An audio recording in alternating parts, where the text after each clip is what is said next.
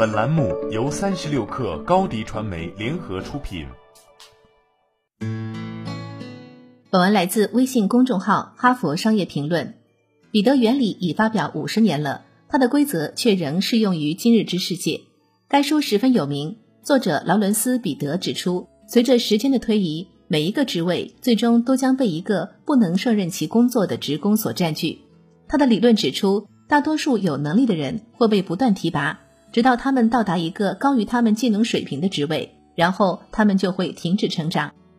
学术研究表明，升职在很大程度上仍然是一种对过去业绩的奖励，而升职后企业会继续认为那些让某人到目前为止如此成功的特质，将来也会继续让他们成功。这或许可以解释为什么仍然有大量不称职的领导。因此，那些希望能选出最佳领导人的公司和组织。需要改变他们评估候选人的方式。下次当你需要寻找一位领导者的时候，问自己三个问题：一、该候选人具备的是做杰出贡献的素质，还是成为高效领导的素质？普通员工的业务水平主要通过他们的能力、亲和度和驱动力来衡量。相比之下，领导则需要拥有更丰富的性格特征，包括高度正直以及较少的黑暗面。例如，由自恋或精神病等类似的负面特质所引发的行为，这两种素质之间的差异，阐明了为什么伟大的运动员往往只能成为平庸的教练，反之亦然，以及为什么业绩杰出的员工往往无法在领导岗位上取得成功。我们都知道，成功的销售人员、软件开发人员和股票经纪人都具有高超的技术能力、专业对口的知识、规矩和自我管理能力。但是这些素质能否让一群迥异的人忽略自己的计划，并作为一个团队有效的合作呢？可能不会。领导者确实需要拥有一定水平的技术能力，以建立自己的威信。但在单一领域内拥有过多的专业知识，可能会是一个障碍，尤其是在销售领域。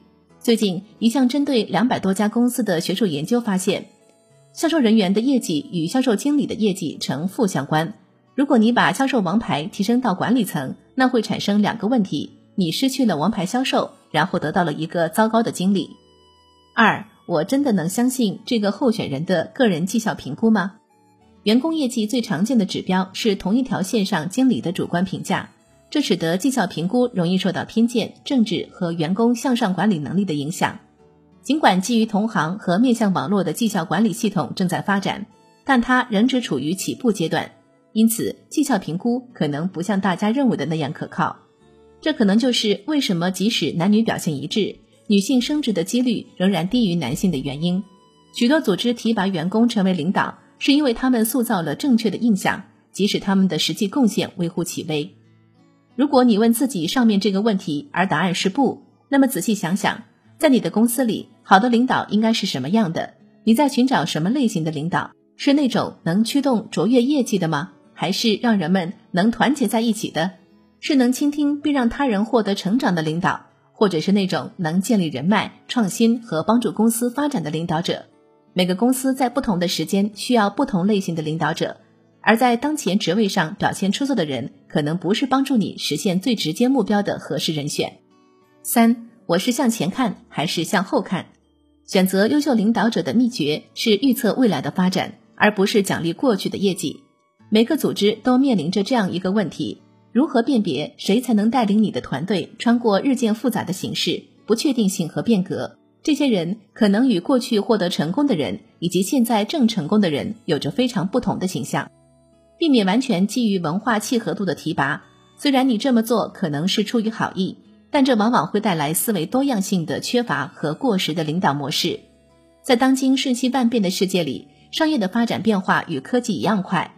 他们的模式必须处于不断的转变中，过去有效的和现在有效的方法，在将来可能根本不起作用。因此，企业需要变得能更轻松地跳出思维定式。这意味着把不适应环境的人或想法不同的人放到领导岗位上，给予他们支持和时间来证明自己。这是扩大你的领导人候选池的一种方式。好了，本期节目就是这样，下期节目我们不见不散。